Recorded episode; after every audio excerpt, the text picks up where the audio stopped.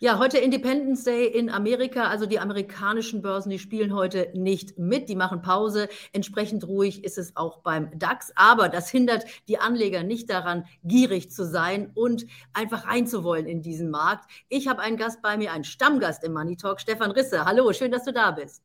Hallo Carola. Ja, wenn wir uns mal diesen berühmten Fear and Greed Index angucken, den habe ich hier für euch auch mitgebracht, dann sehen wir, die Anleger sind total gierig.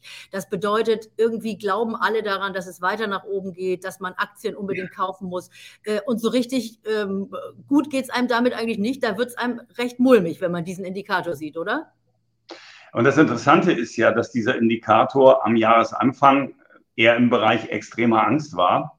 Und jetzt ist er im Bereich extremer Gier. Und was bitte hat sich denn an den fundamentalen Daten geändert seit Jahresanfang? Wir haben am Jahresanfang Wirtschaftsaussichten gehabt, die nicht gut waren. Die haben sich eher noch verschlechtert, wenn ich mir die letzten Einkaufsmanager-Indizes anschaue. Also verarbeitendes Gewerbe in Europa wie auch in den USA sieht lausig aus, läuft auf eine Rezession zu. Das, was noch ganz gut läuft oder bisher lief, ist der Dienstleistungssektor. Da verprassen die Amerikaner noch die Corona-Hilfen, die letzten, aber auch da ist die Tendenz jetzt rückläufig. Also ganz klar, Rezession ein sehr realistisches Szenario. In Deutschland sind wir technisch gesehen ja schon drin. Ähm, und dann haben wir nach wie vor eine restriktive Geldpolitik.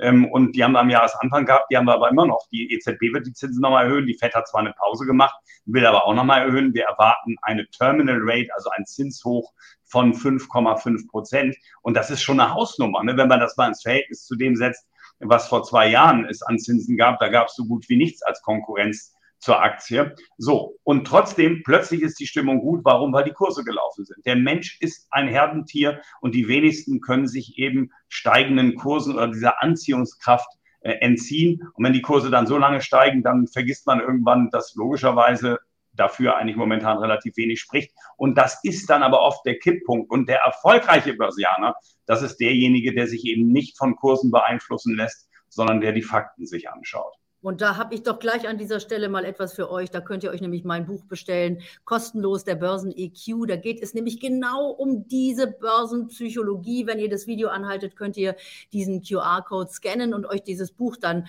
besorgen und mal reinlesen. Da werdet ihr lernen, wie ihr selber mit euren Gefühlen besser umgehen könnt, dass ihr nicht in die nächste Falle reinlauft. Denn das nennt man ja ganz schön auch an der Börse dann Bullenfalle. Also das ist ja dann genau das, wo alle in, dieser in diese Euphorie reinlaufen. Und das kennt vielleicht auch jeder, der Geld anlegt anlegt, dass man dann also sagt, nee, mir ist das jetzt zu teuer, da steige ich nicht mehr ein. Die Kurse laufen weiter und irgendwann kann man nicht mehr anders und sagt, naja, dann laufen sie wahrscheinlich immer weiter. Jetzt muss ich rein. Aber lass uns noch mal ein bisschen tiefer einsteigen in die Frage, warum man jetzt mit diesen negativen Nachrichten lesen kann. Es gibt ja einen schönen Satz, den, der gilt auch für Beziehungen, für, für viele andere Dinge im Leben. Better the devil you know. Also das heißt, wenn ich weiß, was so an negativen Dingen um mich herum ist, dann äh, kann ich damit besser umgehen. Und hier ist es ja jetzt auch so. Man weiß im Grunde genommen, alles sieht schrecklich aus. Wir haben enorm hohe Zinsen, aber das war es dann vielleicht auch schon. Und die Börse, das wissen wir auch, guckt ja immer in die Zukunft. Also wenn wir jetzt sagen, in einem Jahr sieht das Ganze schon wieder viel besser aus und dann waren wir alle nicht dabei, weil wir den Einstieg verpasst haben. Ja, ich erwarte eher, dass halt nochmal davor ziemlich nach unten läuft, bevor es sicherlich dann irgendwann auch wieder nach oben geht und wir auch wieder neue Rekordkurse sehen. Ähm, denn diese Gier, diese gute Stimmung, die wir auch in anderen Indizes ablesen können oder so Stimmungsindizes beispielsweise, ähm, das war im Grunde das, was zum Cocktail fallender Kurse gefehlt hat. Das kommt jetzt hinzu zu den Belastungsfaktoren, die ich vorher genannt habe fundamentale wirtschaftliche, eher negative Aussichten, restriktive Geldpolitik. Deswegen kann ich mir eigentlich nicht vorstellen, äh, dass es jetzt nach oben läuft ähm, inmitten der Gier, sondern dass wir doch nochmal eben im zweiten Halbjahr, wahrscheinlich im zweiten Halbjahr, aber auf jeden Fall in den nächsten zwölf Monaten deutliche Korrekturen sehen. Wie man damit umgeht als Anleger, das hängt dann wieder vom Anlegertyp ab. Das Schlauste ist eigentlich, Carola, wenn man mal so guckt, wer ist denn der erfolgreichste Anleger der Welt, das ist nämlich Warren Buffett, wenn man sich um solche Tendenzfragen überhaupt gar keine Gedanken macht. Buffett macht überhaupt keine Börsenprognosen. Buffett guckt sich nur Firmen an. Also der sieht sich als Unternehmer, als Investor in Unternehmen. Ähm, und so kann man es auch machen. Dann kann man all das ausblenden. Da muss man allerdings unsere Money Talks ja auch nicht mehr hören und auch andere Marktkommentare, die wir sonst äh, irgendwo so kennen und abgeben. Ähm, das ist eine gute Methode, Geld zu verdienen. Aber ich weiß natürlich, es gibt viele, die am Markt dann doch spekulieren, traden und die versuchen dann schon unten mal einzusteigen, oben wieder auszusteigen. Ja, und da sage ich, ich glaube eher, dass nochmal nach unten geht, weil jetzt plötzlich die Anleger eingestiegen sind unter dem Druck steigender Kurse.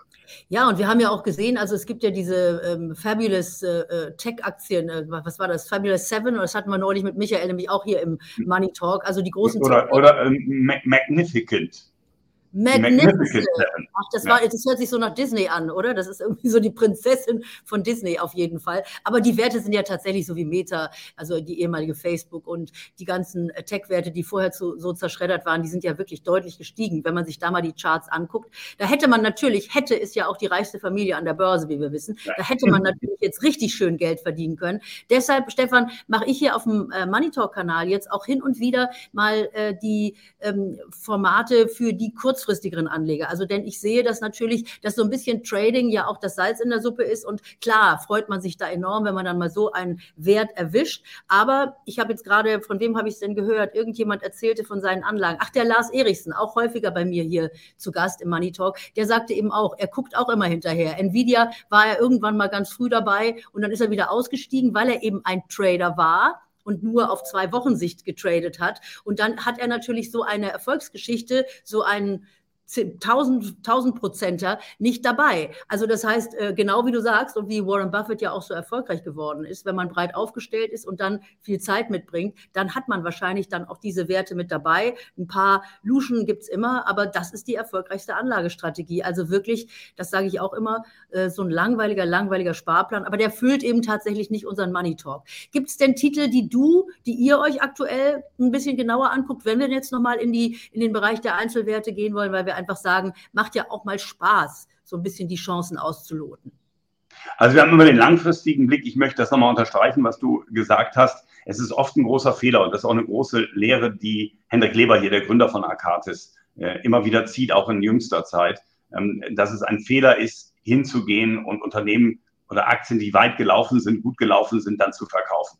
Oft ist es so, dass die einfach noch lange, lange weiterlaufen. Wir waren sehr groß in Nvidia investiert. Wir haben jetzt tatsächlich mal ein bisschen Gewinne mitgenommen, weil die wirklich sehr, sehr viel Zukunft vorwegnehmen. Aber wenn Titel anfangen zu laufen, die man richtig prognostiziert hat, dann in Gottes Namen nicht immer wieder die Position verkleinern, sondern eher die Titel, die gut laufen, laufen lassen ähm, und die, die nicht so gut laufen, ja, die können dann drin bleiben oder die schmeißt man sonst irgendwann mal raus. Das ist tatsächlich eine Lehre. Was wir uns momentan anschauen, Carola, sind eben schon die Unternehmen, die von, von, von der Klimawende profitieren werden. Da sind Milliardentöpfe in den USA, der Inflation Reduction Act.